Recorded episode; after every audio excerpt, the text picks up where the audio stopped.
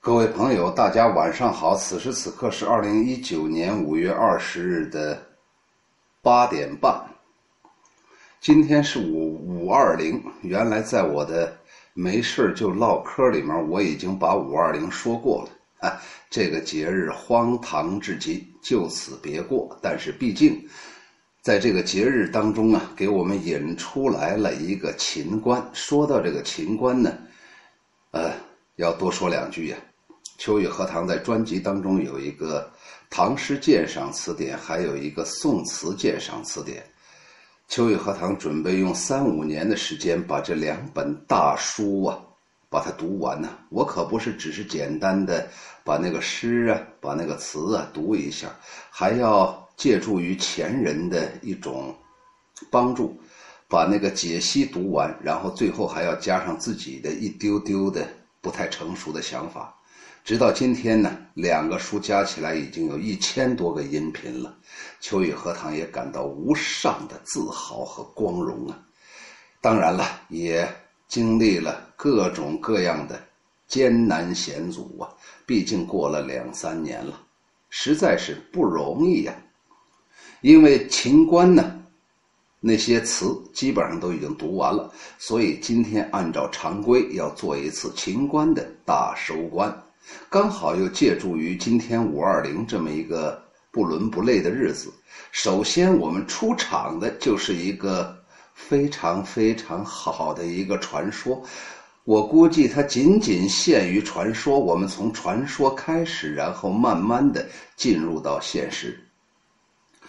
我在网上找到了一篇文章，叫做《苏小妹和苏轼》。苏小妹与苏轼和秦观斗嘴，巾帼不让须眉，才华横溢。苏东坡到底有没有这么一个苏小妹，实在是难以确定。反正是秋雨荷塘百分之百不愿意出现这种情况，或者不相信有这种情况的发生。那为什么非得要出现一个苏小妹呢？首先呢。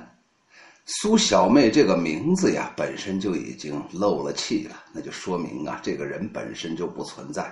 随便叫了一个小妹，连个名、连个字都没有。第二个就是，总是让苏轼和苏洵，还有苏老泉，也就是苏轼和苏洵他老爸。苏洵，这爷仨在一块，是不是就少了那么一朵红云呢？少了那么一点靓丽呢？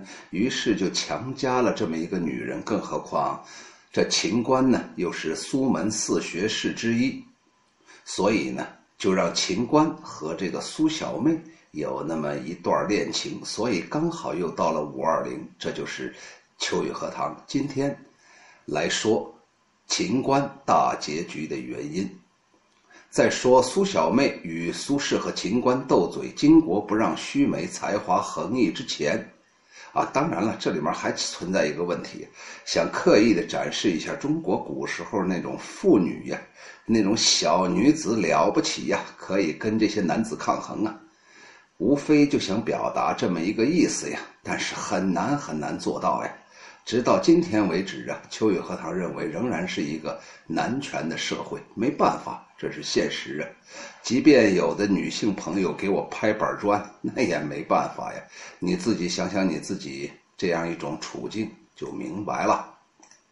好了，我先跟各位朋友打个招呼。今天首先出场的永远都是我的秘书，不是，竟竟然是晋冀鲁豫，晋冀鲁豫，这个格局大的很呀。把黄河以北基本上都霸占了。晋冀鲁豫说：“来自牡丹江，在红旗厂三年，现在在山东。”哎呀，这个朋友啊，那就说明啊，咱们原来还是一家子呀。原来我也在东北待过呀，黑龙江省依安县啊。这个子源，我的正秘书来了，已经开始把秦观的有关介绍给大家通过文字的形式展示在这儿了。噪音是和谐老朋友。哎呀，我们哥俩好长时间没没斗图了，哎，都让这个图啊白白的作为一种静态的图待在那儿了，这实在是不应该呀。我们还是应该把图豆浆起来呀。紫渊阁主老朋友你好，好了，郑秘书不停的发这些东西，好了，这些东西今天晚上我就不说了，因为这些这些东西啊，在我解读秦观的几十集呀，甚至近百集的宋词当中，已经穿插里面了。今天我们郑秘书所说的，我就不说了。但是毕竟要感谢郑秘书穿插这样一些知识。可人你好，好了，苏小妹啊，相传是苏轼的妹妹，是当时出了名的才女呀。有人说苏小妹并非真有此人。但根据《三苏词》的记载，又确有此人，而且还有一些趣事在民间流传。关于苏小妹是否存在，宋词君暂时去。宋词君呢，也就是说这篇文章的作者呀，叫做雨巷诗社，他肯定也是喜欢宋词。他说：“我呀，暂时不去讨论历史的这段公案了，先来看看下面的诗词相关的趣事呗。”当然了。秋雨荷塘一定认为这些趣事都是后人附加的。首先，第一个叫做与兄长的日常斗嘴。传说苏东坡和苏小妹呀有调侃对方的打油诗，兄妹两个人的长相各有特点，借此相互戏谑。苏小妹是凹额凸眼，就是额头啊奔楼啊凸出来了，眼睛深陷进去了，是不是有点西方人的这种？样子呢，就是天上下雨，人家有伞，咱有奔楼呗，有奔楼能挡雨呗，奔楼大呀。苏轼啊是相阔落虚呀，于是苏东坡作诗就戏谑他的妹妹说。未出庭前三五步，额头先到画堂前。几回拭泪深难倒，留得汪汪两道泉。就说呀，老妹儿啊，嘿呀，你这还没有还还没有走出厅堂啊，才走了往前走了三五步，你那个额头咔家伙就出去了。好好多回呀，你想试探着把这个眼泪擦完，你眼窝太深了，擦不到啊。最后还是留得汪汪两道泉呢，你那个眼窝就好像是两道泉水一样的。于是呢，这首诗很夸张的形容他这个妹妹苏小妹额头是如何凸起，眼眼眶是如何的凹陷。苏小妹一听，哎呀，大哥呀，my old brother，你怎么能这样对待我呢？我是你亲妹妹呀。于是写了两首诗，反唇相讥。他说。一丛衰草出唇间，须发连鬓耳杳然。口诀几回无觅处，忽闻毛里有声传。哈哈，那意思就是老哥呀，你这个连毛胡子太长太长了，比马克思恩格斯都长啊。有的时候我就操心你晚上睡觉，你这胡子是在被子里头还是在被子外头？你假如吃个扯面，你那个胡子里面得挂上多少条扯面呢？有几条扯面能吃到你嘴里，落到你的肚子里呢？一丛衰草出唇间呢，有一堆草啊，从你的唇间呢就出来了。说到这儿的时候，大家可能对中国古时候男子这个胡须啊，可能还不清楚。胡是胡，须是须，还有髭须。髭啊，就是嘴唇上面这个。哎，就像秋月荷塘现在正摸着，哎呀，秋月荷塘特别有男人味儿啊。这个胡子呀，三天不刮呀，就基本上就属于原始人了。两腮呀。那叫虚，那叫那叫虚啊！下巴颏这叫然呢，所以啊，关云长无留长髯呢。一蓑衰草出唇间，须发连鬓耳杳然，耳朵根本找不着。几口诀几回无觅处。哎呀，你跟老妹儿我在一块儿吵架吵架，我都不知道声音从哪里传出来。哦，我仔细一听，仔细一看，原来呀，忽闻毛里有声传，从你那胡须里头传出声音来了。你想想，苏轼啊，长得基本上就跟狮子一样啊。这一首啊，就笑他哥哥呀，苏东坡呀，满脸的络腮大胡须，连耳朵和嘴巴都找不到了。哎呀，然而啊，意犹未尽呢。这老妹儿啊，又写了一首诗啊。天地天平地阔路三千，遥望双眉云汉间。去年一滴相思泪，至今流不到腮边。哈哈，说明啊，他他老哥苏东坡呀，两个眉毛之间呢，他那个宽阔呀。眉间尺啊，就是眉毛之间有一尺。你想苏东坡那脸长得得多大呀？起码额头啊，小不了啊。所以啊，苏东坡我估计肯定是一个头重脚轻、根底浅的这么一个人呢。一走路啊，必须得有二百多人把脑袋扶住啊。就好像是这个十七、十八世纪欧洲宫廷里面那个贵妇人呢，头发长得很呀，上面呀呀穿金戴银呐，头沉得很呀，头重脚轻啊，所以后面得有两个侍女拿那个叉子把那个头发给插住，得稳定着。哎，这样因为头太重了，所以还显得人比较庄重，显得有那么一副范儿。嘿，装啥嘛？装嘛，都是人嘛。秋雨荷塘最讨厌别人装。反正秋雨荷塘从来自己不装，想活成一个人样的，所以秋雨荷塘在今天做这个秦观大结局的时候，我就写了个副标题，就是秦观呢，他最幸福的，就是以一个人的样子活在这个世间呢，在这个世界呀，真正能够以人的样子活在世间，嘿嘿太难太难了。我们可能每天都要扮演主人和奴才的角色，每天都要跟自己的内心去挣扎，但是没有办法，又要养家糊口，还要挣人家那份钱，所以只能低眉下气呀，没办法呀。当然了，秋雨荷塘所处的环境，整体来说还是很不错的嘛。他说啊：“天平地阔路三千，遥望双眉云汉间。去年一滴相思泪。”就是去年腊月二十八呀，老哥呀，你被我气哭了，流了一滴相思泪。哎 啊，当然你怎么可能是被我气哭？然后你又流一滴相思泪，你肯定喜欢哪一个 the little girl，喜欢哪个小女孩了？至今呢，妈呀，这一年了，你才那泪呀流到腮边，你这脸就是驴脸呢，有一万多尺长啊，斗嘴呀都能这么有诗意，嗨。真是没谁了，这就是在人家老苏家呀，人老苏家书香门第呀，人家彼此斗嘴骂人都是用诗啊，咱这直接就擀面杖拿着菜刀就来了，你咋你不服不服不服我劈死你！哈哈，往往就是这样。好，说到这儿的时候，再跟各位朋友打个招呼。我看今天来的朋友比较多，这个大嘴碴子比较多。刚才我，哎，好了。这个禁忌鲁豫说了，老师辛苦了，谢谢。金刚粉老朋友，这个慢慢啥玩意儿我不知道，这字儿不认识是。这个这个慢啥呀？呃，傻瓜别翻了，手指会累的，累累累，眼睛会困的。听话，看到看到这里我就去睡觉了。乖，我不认识你，但我知道你肯定是有故事的人。愿余生有人陪你。如果今天没有人和你说喜欢你的话，那么我说我喜欢你，要开心。傻瓜，妈呀，这个人到底是谁呀？这是外星人。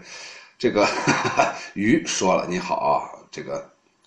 这个慢慢啥玩意儿啊？这起了个啥名字嘛？你起个好名字嘛！这个世庸阁主大嘴叉子咔咔的，别别别，到时候扇风了。不知道走过多少原始森林呢？是啊，原始森林呢。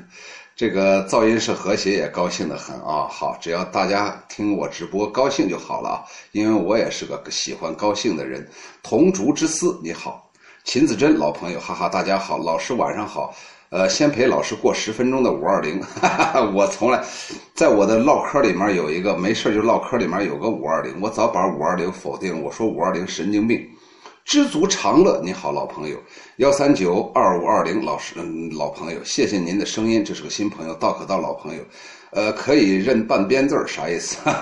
呃，这个叫做霜满天，好喜欢听老师的声音，谢谢。胡冰霄，哎呀，我们这个小老妹儿来了，好。子源，好了，刚才那个朋友那个名字我真不认识，也许我眼神不行，现在五十一岁了，眼神看不清楚。好了，下来说，这个苏小妹和秦少游啊，洞房花烛的对联啊。话说人生有四大喜事啊。久旱逢甘雨，他乡遇故知。洞房花烛夜，金榜题名时啊！现在咱们就说一下秦少游和苏小妹洞房花烛之夜呀。北宋年间，著名的词人秦少游拜访苏轼，被聪明可爱的苏小妹吸引了，也就不跟苏轼玩了。秦秦少游从此以后对苏小妹一战一见钟情，两个人最终在五二零这一天结成眷属，哈哈，胡扯呢！洞房花烛之夜，苏小妹有心试试，哎呀，我这老公，我这相公，我这情郎才华咋样啊？我哥是不是跟我在这胡说八道？难道他真的能比过我吗？于是就命令丫鬟将秦少游锁在门外，让他来对对联他出了个上联：东厢房，西厢房，旧房新人入洞房，终生伴郎。秦少游啊，被苏小妹的深情打动，脱口而出：“哎，你刚才听没听？刚才说啥？东厢房、西厢房。中国古时候四合院啊，中间呢是正房，左右两边是东西厢房啊。所以他开篇就说东厢房、西厢房，旧房新人入洞房。虽然住的是旧房，咱们结婚不是新房，虽然是旧房，但是我会一辈子陪着你。”这就发了毒誓了，就像今天不知道有多少人发毒誓啊！秦少游啊，被苏小妹的深情打动，脱口而出：“南求学，北求学，小学大事受太学，方娶新娘。”我呀，这秦少游啊，秦观呢？南北求学呀，小学大试，最后到了太学最高的国家学府。我今天终于娶到你这个新娘，言下之意就是小娘子别在这嘚瑟。你以为你老公是小学毕业，你老公是博士后，你老公下一步就成烈士了。苏小妹知道了这这道题没有难住情郎，于是亲自开了门。喝完交杯酒之后，两个人四目相对。苏小妹含含羞地说：“宏伟帐前，与郎执手，若要同寝，再对联呗。”那意思就是此情此景，你不就是想跟我睡觉吗？嘿，哪有那么容易的事情？要在睡觉之前，哼，先对个对联呗。妈呀！你找这么个娘们儿结婚当媳妇儿，麻烦的很呐。首先对对联儿，对完对联儿之后，还要再做个大立柜，做完一个大立柜，还要再盖个房子，盖完房子之后还要搬两座山。等把这些事儿忙完，也到地老天荒了。反正秋雨荷塘不喜欢，可是啊，人家这宋朝人讲究就是个情调呢。你出题呗。小妹虽小，小手小脚小嘴，小巧但不小气，你要小心呢。意思就是我虽然年龄比你小，我手也小，脚也小，我嘴巴也小，但是啊，我虽然很小巧，但是我这人不小气，你可要小心啦。我要给你出题了。秦少游这下可犯了难了，来回踱步的苦思冥想。苏小妹见状不禁心生悔意，后悔了呀。只是用温情的目光看看秦少游。秦少游见苏小妹是粉面含羞，不由得心动，这才写了下联，叫做“少游年少，少年少事少妻，少见，且又少有，愿娶少女”。意思是。我秦少游正处在年少的年段呢，阶段呢，我少家少事，我少妻，我现在情感无所归属啊！什么叫新娘？就是给自己又找了一个老娘啊！哎呀，少见且又少有，哎呀，苏小妹呀，老妹儿啊，我的老婆呀，你是世间少有的女人呐，我愿娶你这个少女呀。你听听啊，人家刚才有多少个小啊？小妹虽小，小手小脚小嘴，小巧但不小气。你要小心，秦少游对的是少游年少，少家少事少妻，少见且又少有，愿娶少女，对的多么工整啊！长出了一口气呀，幸亏我们活在现代呀！如果成亲的时候这么麻烦，秋雨荷塘。当和尚。关于苏小妹入洞房考验的事情，还有另外一个版本呢。秦观呢，听说呀，苏小妹不但相貌端秀，而且工诗善词啊，不会特别会写诗，特别会玩词啊。久有爱慕之心，便去苏家求婚。苏洵呢，就是苏轼他老爸呀，让每个求婚者写一篇文章，教女儿批阅。小妹啊，在少游的文章当中写道。不与三苏同时，当是横行一世。那意思就是，假如你不跟我们老爸和我两个老哥在一个时代，你肯定也会横行一世。那意思就是，你跟我老爸和我两个老哥还是有点差距。你不要在我面前嘚瑟嘚瑟嘚瑟，你臭不要脸的！你来给我相亲，还给我写这些文字，但是我喜欢你，我喜欢你，嗨，就是这么个意思嘛。哎呀，你想想那个年代呀，人家苏洵的女儿啊，人家选女婿啊，都上了节目叫《非诚勿扰》啊。苏洵便将苏小妹许给了秦少游。成婚那一天，苏小妹有意刁难，开始两个题呀，出了两个题都没有难住秦少游啊。小妹又出了第三个题目，叫做“对对子”。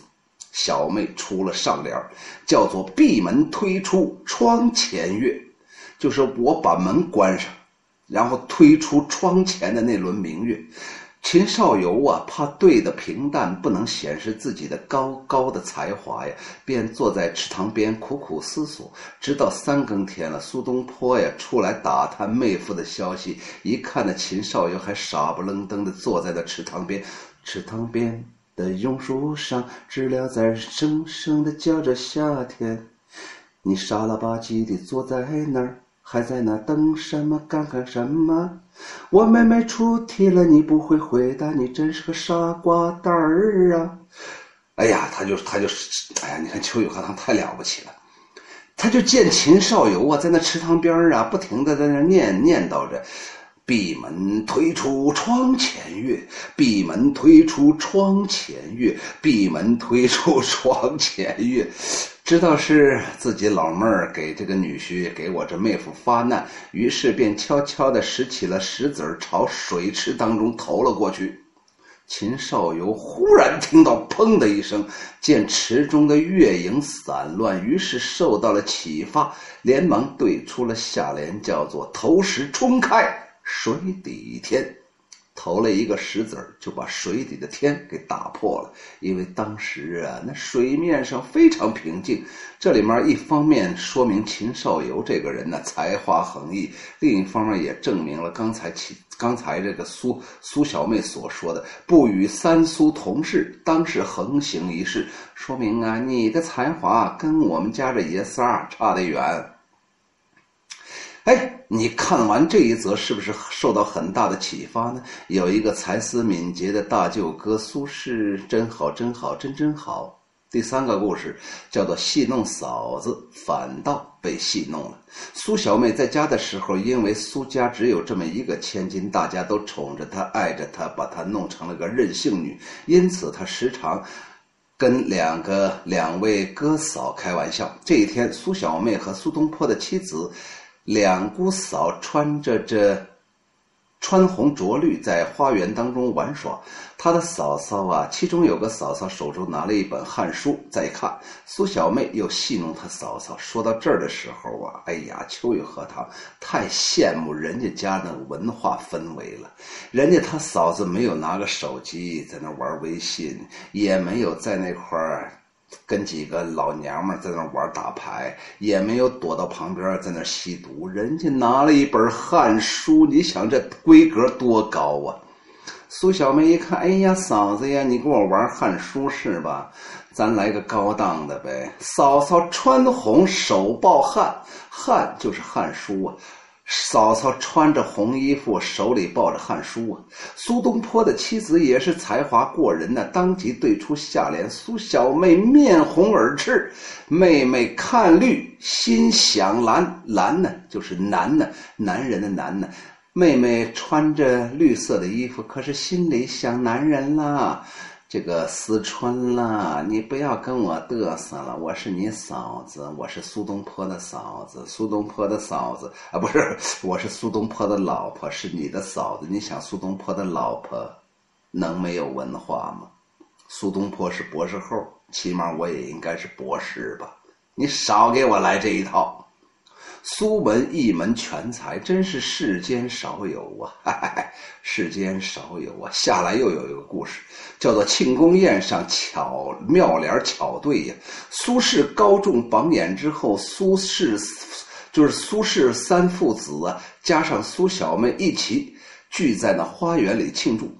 苏轼的父亲苏洵就出了个题目，用“冷香”就是寒冷的“冷”，香味的“香”这两个字，每个人写两句诗，要求都会要和当时眼前的场景。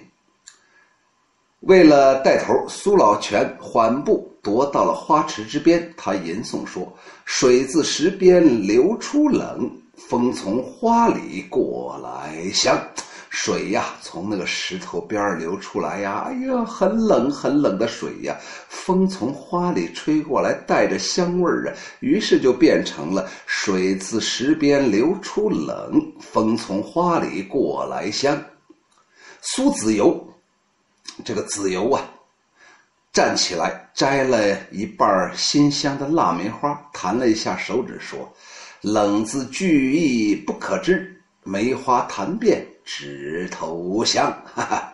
小妹也去摘花，子由笑他模仿自己。小妹却说：“教日杜鹃喉舌冷，宿花蝴蝶梦魂香。”说完，摊开了手掌，一只蝴蝶已经被捏死了。女儿特点毕露，大家都齐声叫好。苏轼一看老弟和老妹儿玩的好的很呀，却用一个扶石的，呃，却用一个石凳。骑呃呃呃，苏轼啊，骑着马就走。苏老泉就说：“我儿答不出，也不要走啊。”话音未落，苏轼已经长声的飘来两句：“浮石坐来衣带冷，踏花归去马蹄香。”哈哈，哎呀，不管这事情是真是假，反正秋雨荷塘羡慕这个家庭。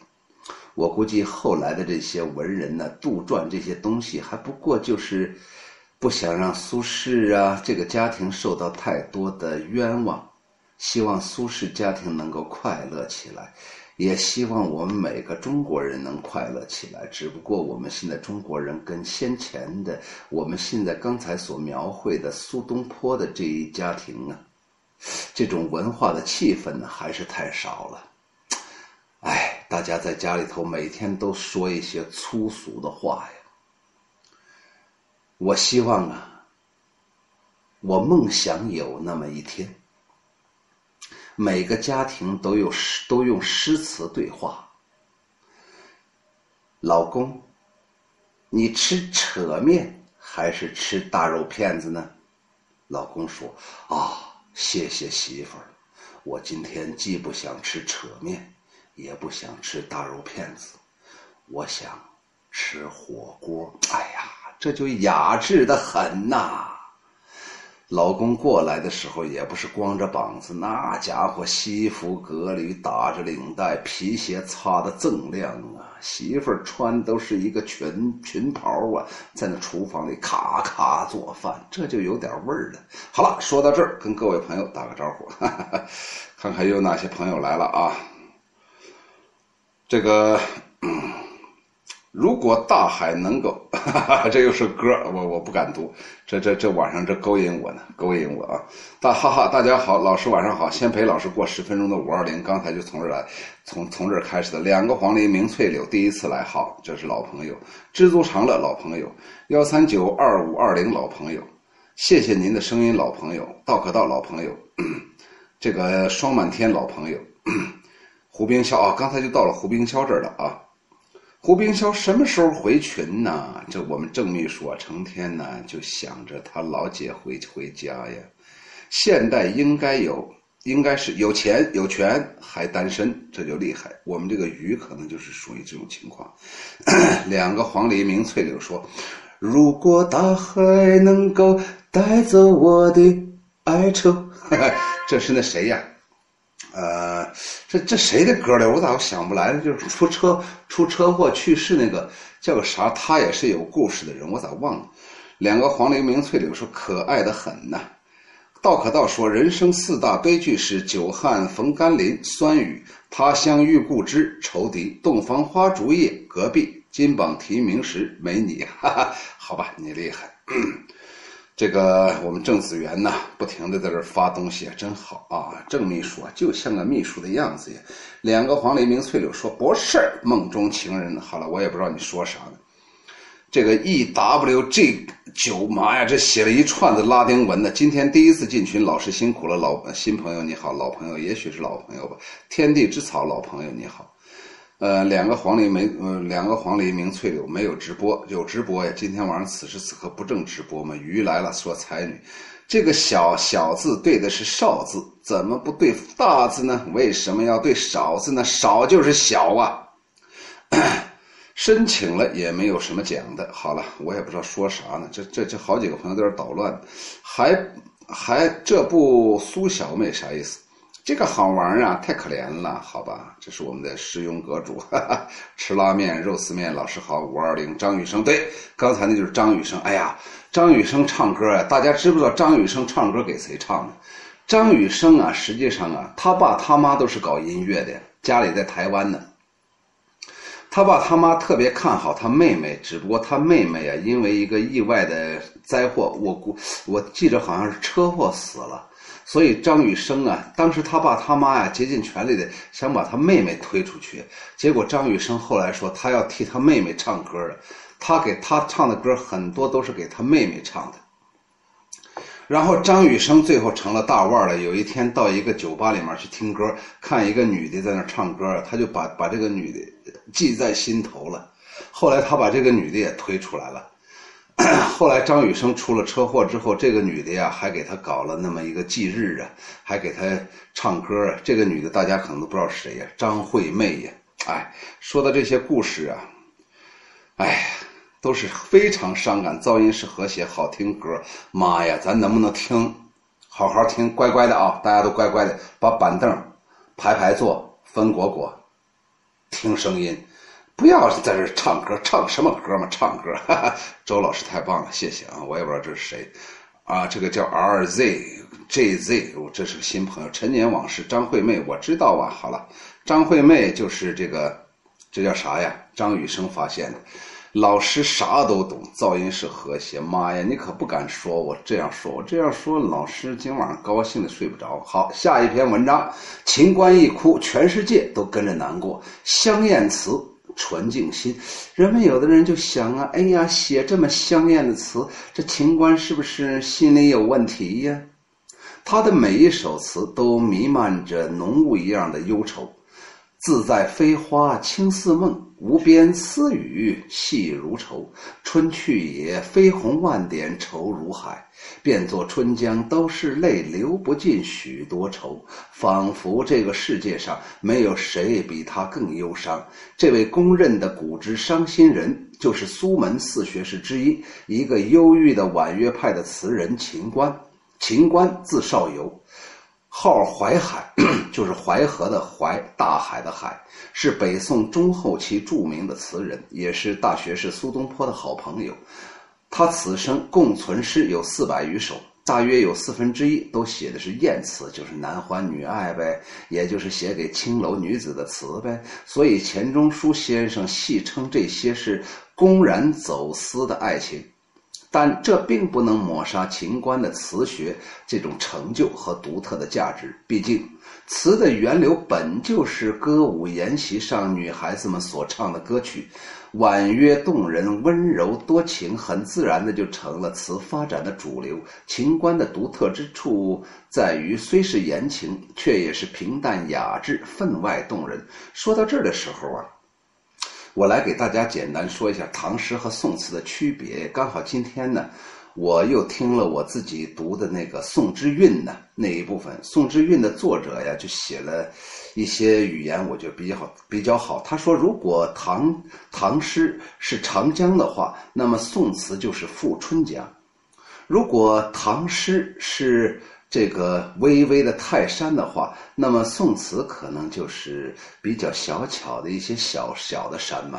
宋词本来就是为了唱的，后来呀，因为一个曲调比较好，后来大家一看，哎呀，你这个曲调比较好啊，我就用你这个曲调呗。于是这个曲调慢慢就变成了词牌，然后宋词呢就变成了填词。宋宋词鉴赏词典里面有一千六百多个词人呢。就是这么不断的填词过来的。那个宋词啊，本身视野比较小，就是写情感的，不像唐诗所涉猎的各行各业范围之广。宋词往往就是抒情的。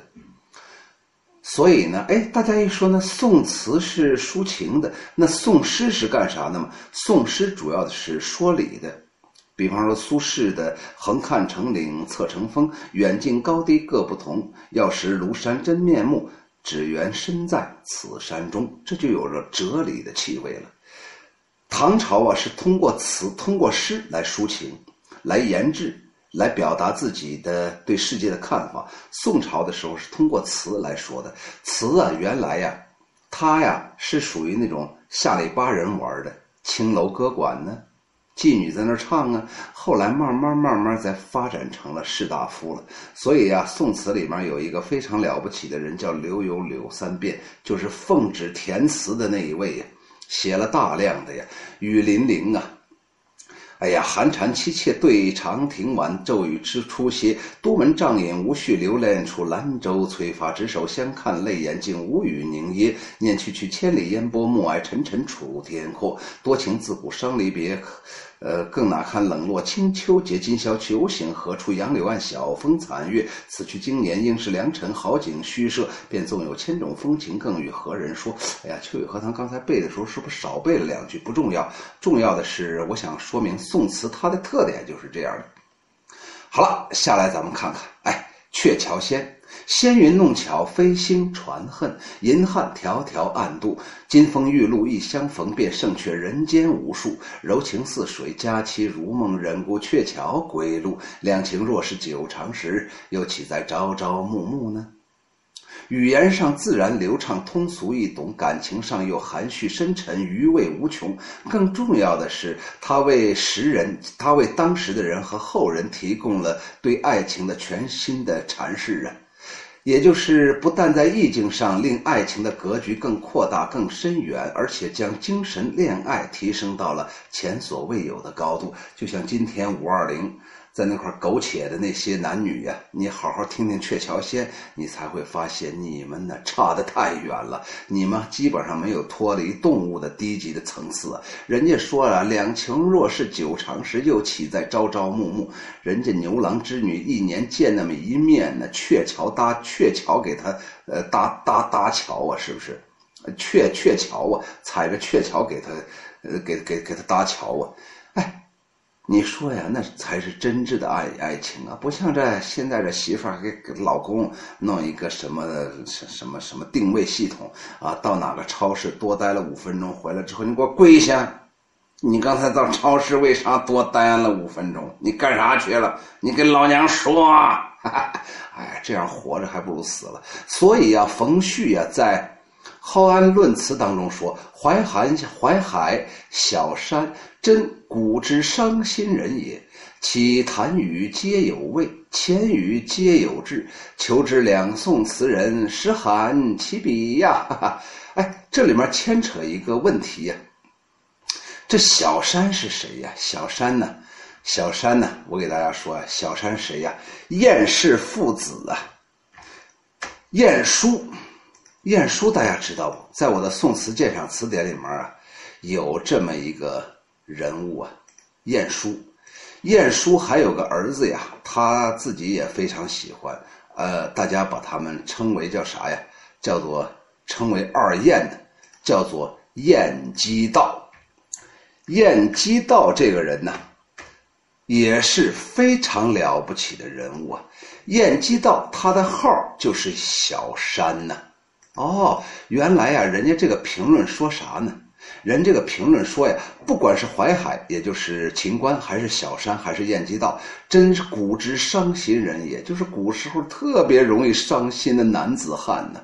人家你看着淡语皆有味，人家说那话看着很平淡，但是很有味道；浅语皆有志，人家说的话很浅显，都是但是啊，都非常蕴藉呀。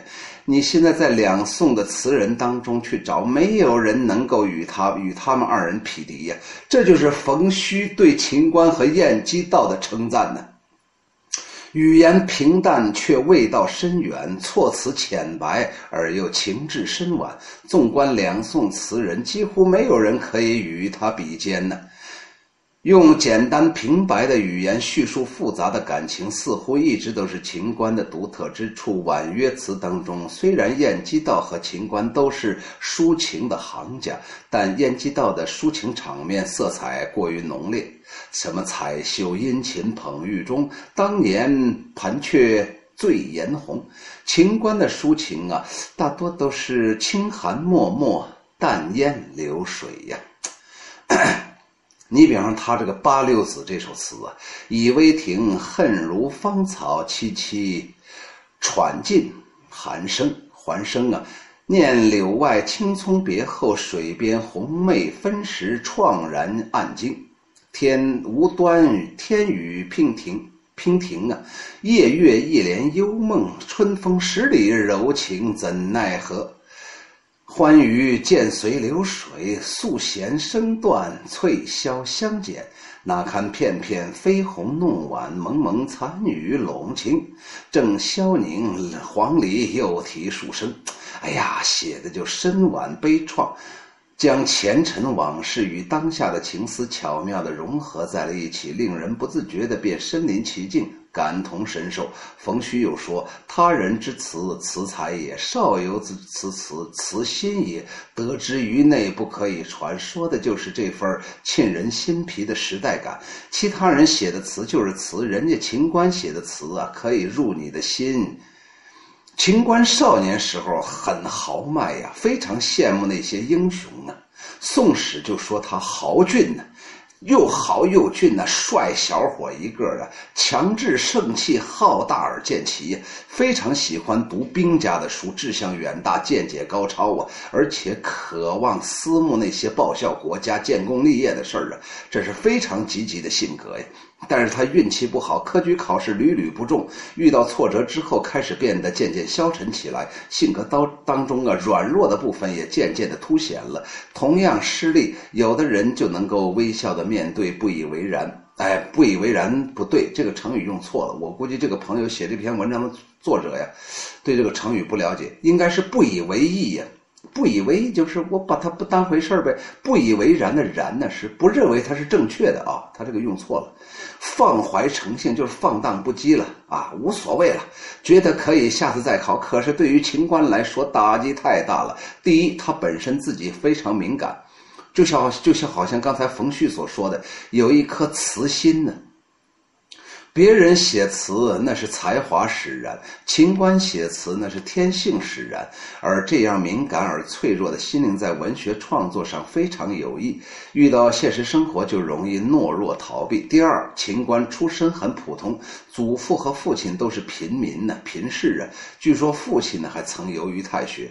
在这样的家家境之下，秦观非常在乎科举考试，也非常在乎自己的价值能否被社会所承认。所所以落地之后，秦观非常自闭，不打算继续应考了。但是苏轼屡次的劝他应考，他又一再的举荐。秦观自身呢，才华也很高啊，终于在神神宗的元丰八年，也就是一零八五年，考中了进士，做了国史院的编修啊。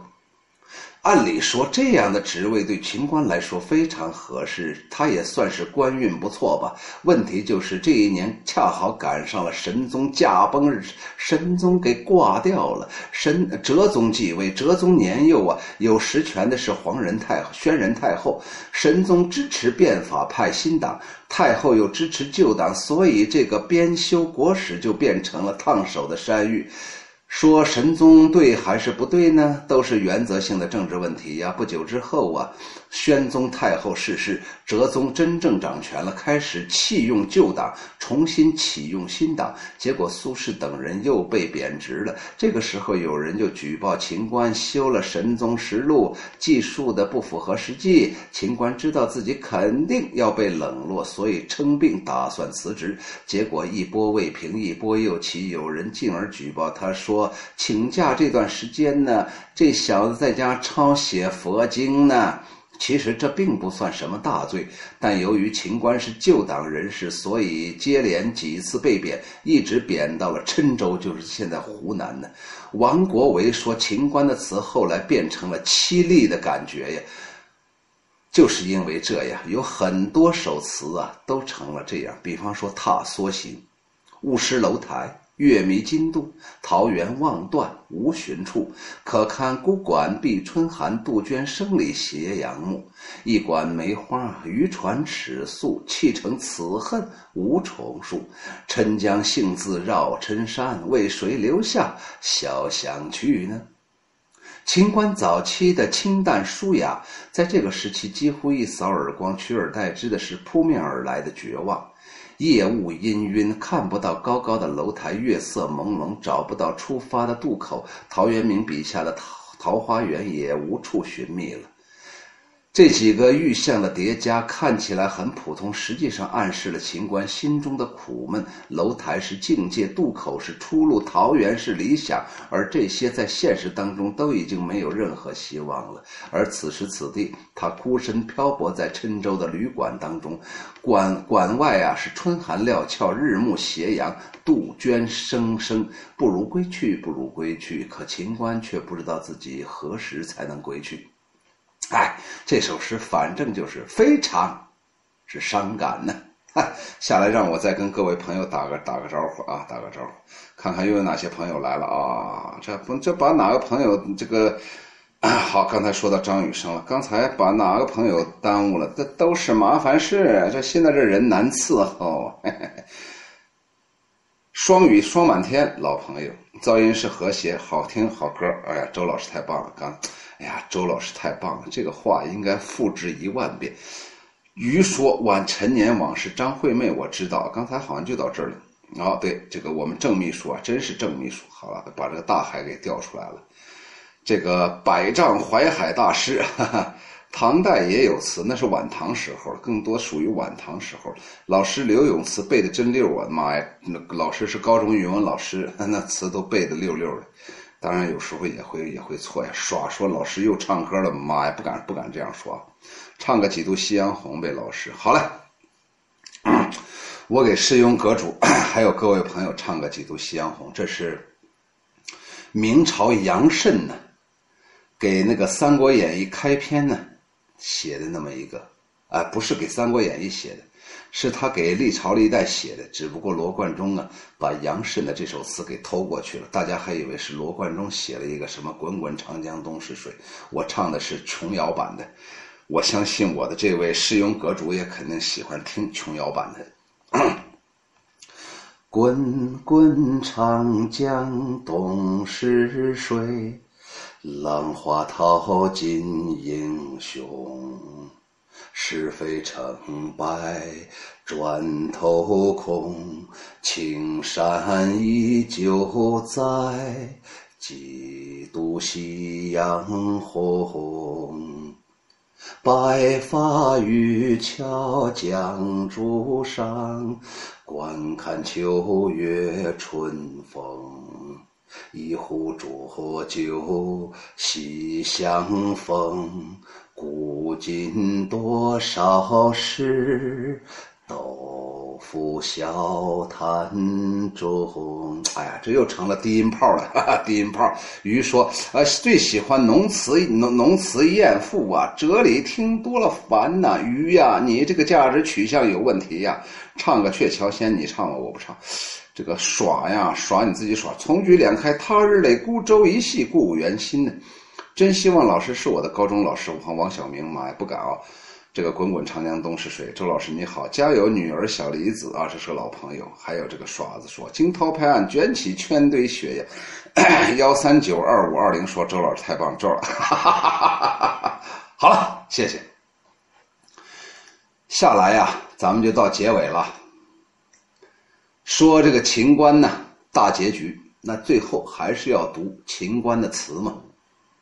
秦观十首最美的词，秦观是宋代重要的一位词人，他善于描摹清幽冷寂的境情境呢，表达凄凉孤寂的情感。不论是“脉脉轻寒上小楼”，还是“雾失楼台月迷津渡”，都能体现这个特点。今天呢，我们来读秦观的十首词，感受他的孤寂 和悲伤。作者是青竹月苑，我选他的这个一篇文章。首先是刚才读过的《鹊桥仙·秦观》：“纤云弄巧，飞星传恨。银汉迢迢暗度，金风玉露一相逢，便胜却人间无数。柔情似水，佳期如梦，忍顾鹊桥归路。两情若是久长时，又岂在朝朝暮暮？”这首词涌出了古今爱情的绝唱。两个人如果是彼此相爱至死不渝，又何必奢求朝朝暮暮的庸俗相伴呢？语言上自然流畅通俗易懂，感情上又含蓄深沉韵味无穷。最重要的是，他为时人和后人提供了爱情的诠释啊。也就是，既不但在意境上令爱情的格局更加扩大深远，而且将精神恋爱提升到了前所未有的高度。哎呀，写的多好！下一个，八六子以为亭，以为亭，恨如芳草萋萋喘喘喘尽喊还声。念柳外青葱别后，水边红梅分时，怆然暗惊，无端。天雨平庭，夜月一帘幽梦，春风十里柔情，怎奈想欢娱渐随流水，素弦声断，翠箫相减，哪堪片片飞花弄晚，蒙蒙残雨，笼晴，正萧凝，黄鹂又啼数声。哎，写的真好。下一首，《踏梭行》，郴州旅社，秦观。雾失楼台，月迷津渡。桃源望断无寻处，可堪孤馆闭春寒。杜鹃声里斜阳暮，意寄梅花，渔船尺素。砌成此恨无重数。沉江幸自绕尘山，为谁留下潇湘去？下一首，《浣溪沙》。脉脉轻寒上小楼，这些都是秋雨荷塘在专辑里面都讲过的。脉脉轻寒上小楼，小音无赖似穷秋。淡烟流水画平幽，自在飞花轻似梦，无边丝雨细如愁。宝莲闲挂小银钩。大家即便眼前没有文字，但是也能够通过抑扬顿挫的曲调，能够感受到秦观在这里写的是伤感之情啊。满庭芳山抹微云，他说：“山抹微云，天连衰草，画角声断桥门，暂停征兆，辽共引离尊。多少蓬莱旧事空回首，烟霭纷纷。”斜阳外，寒鸦万点，流水绕孤村。销魂当此际，香囊暗结，罗带清分。漫迎得青楼薄幸名存。此去何时见？也金袖上空惹啼痕。伤情处，高城望断，灯火已黄昏。行香子，树绕村庄。秦观，树绕村庄，水满陂塘。倚东风，豪兴徜徉。小园几许收尽春光。有桃花红，李花白，菜花黄。远远围墙，隐隐茅堂。杨青旗，流水桥旁。偶然乘乘兴，步过东冈。正莺儿啼，燕儿某舞，蝶儿忙。哎呀，写的真好，对应的也好。剪自《木兰花》，秦观。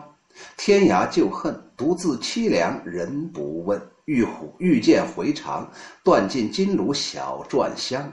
待鹅长脸，任是春风吹不展。困倚危楼，过尽飞鸿，字字愁。点绛唇，秦观，醉漾轻舟，信流引到花深处。尘缘香雾，无际花间住。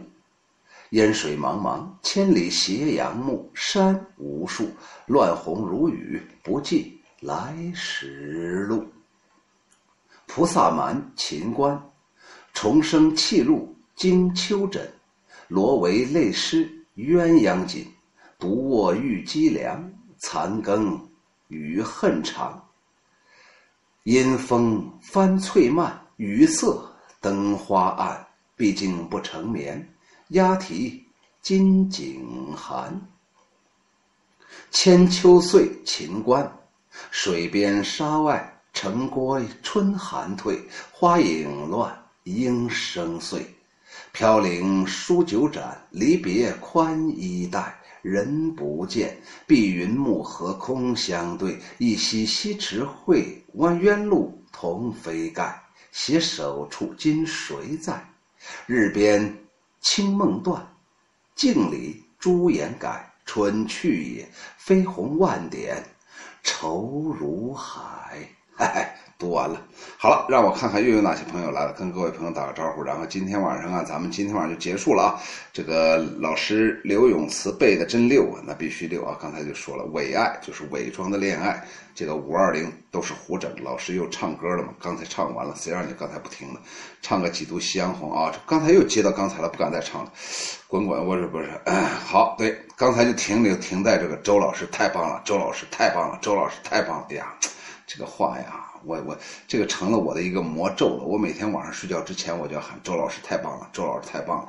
然后第二天早上醒了之后，还要说周老师太棒了，周老师太棒了。而且我要号召我的这些学生，每天晚上睡觉都要大声的喊周老师太棒了，周老周老师太棒了。你想几十万粉丝一块喊，哎呀，能把国人吓一跳啊！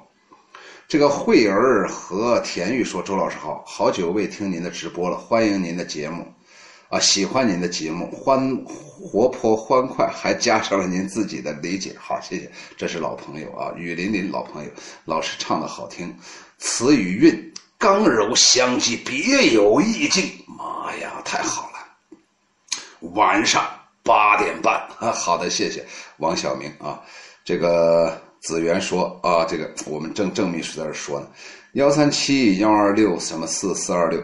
太好了，谢谢。星期日待定，对，这个星期日就没有。这个星期日我晚上有晚自习呢。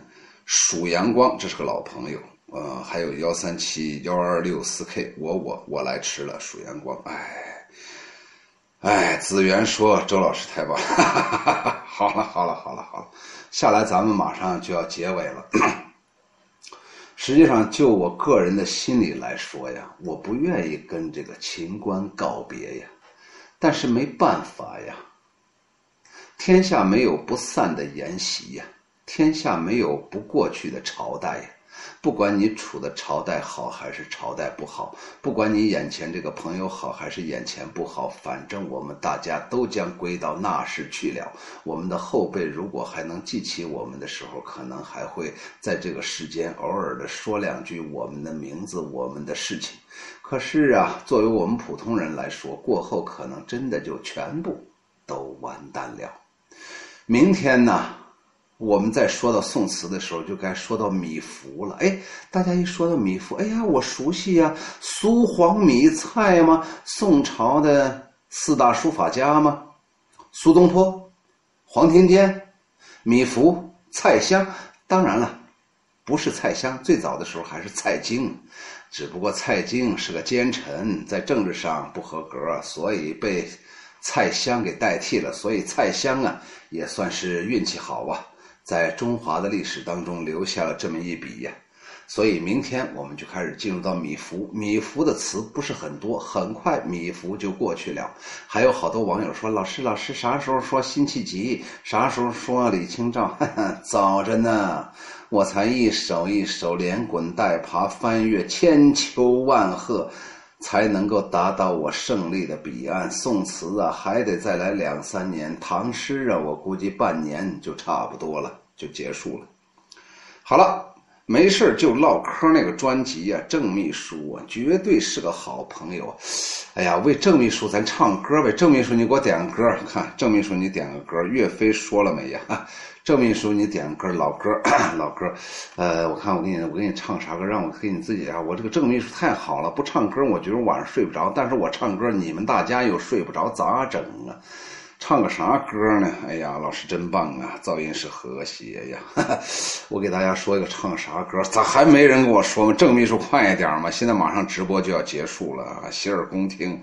你再别洗耳朵，你也别恭听了，关键是现在要唱啥歌嘛？老师现在是蔡京书法很好啊，是被政治给筛选掉了？是啊，哎。